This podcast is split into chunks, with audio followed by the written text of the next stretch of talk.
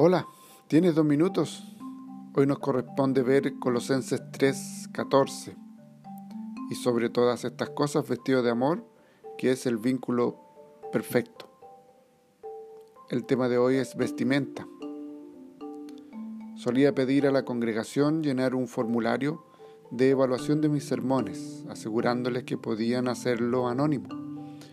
La mayoría de las respuestas eran bastante positivas pero recuerdo un formulario que me fue devuelto con una breve anotación que decía, no me gusta llenar formularios, si estás haciendo algo mal, te lo haré saber. Eso quería decir que nunca escucharía nada positivo de esa persona. Lamentablemente este enfoque de la comunicación puede transformarse en un hábito. Algunas personas no hablan a menos que se enojen por algo o se sientan decepcionados o las cosas no sean de su agrado. Pero eso no es la manera en que los discípulos de Cristo están llamados a actuar.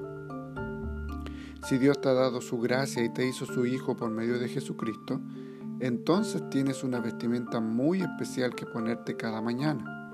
Compasión, bondad, humildad, mansedumbre, paciencia y la virtud que los une a todos, amor. En otras palabras, la gente jamás debería simplemente verte con cualquier vestimenta.